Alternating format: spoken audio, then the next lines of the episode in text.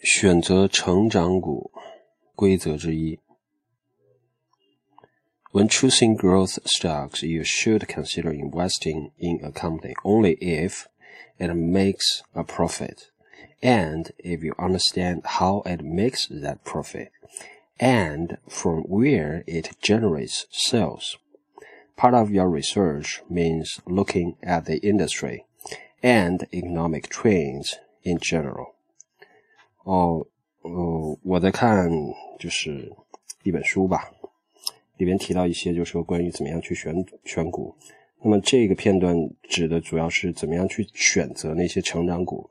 那么这里我读了只只呃仅仅这一段，那么这一段啊，我简单说一下它的意思，然后仅供你的参考。When choosing growth stocks，就是在选择成长股的时候 ，you should consider。你应该去考虑 investing in a company，就是考虑去投资到这样的一家公司。呃，怎么样的一家公司呢？Only if it makes a profit，就说这家公司一定要盈利。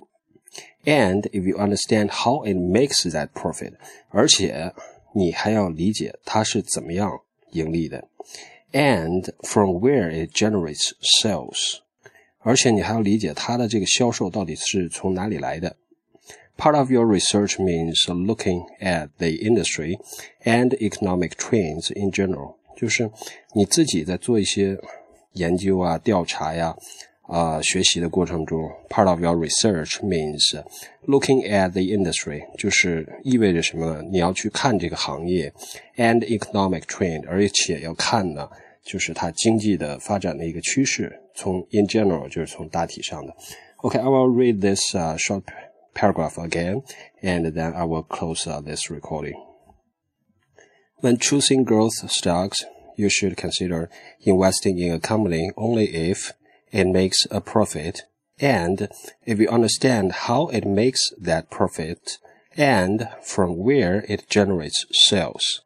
Part of your study and research means uh, looking at the industry and economic trends in general.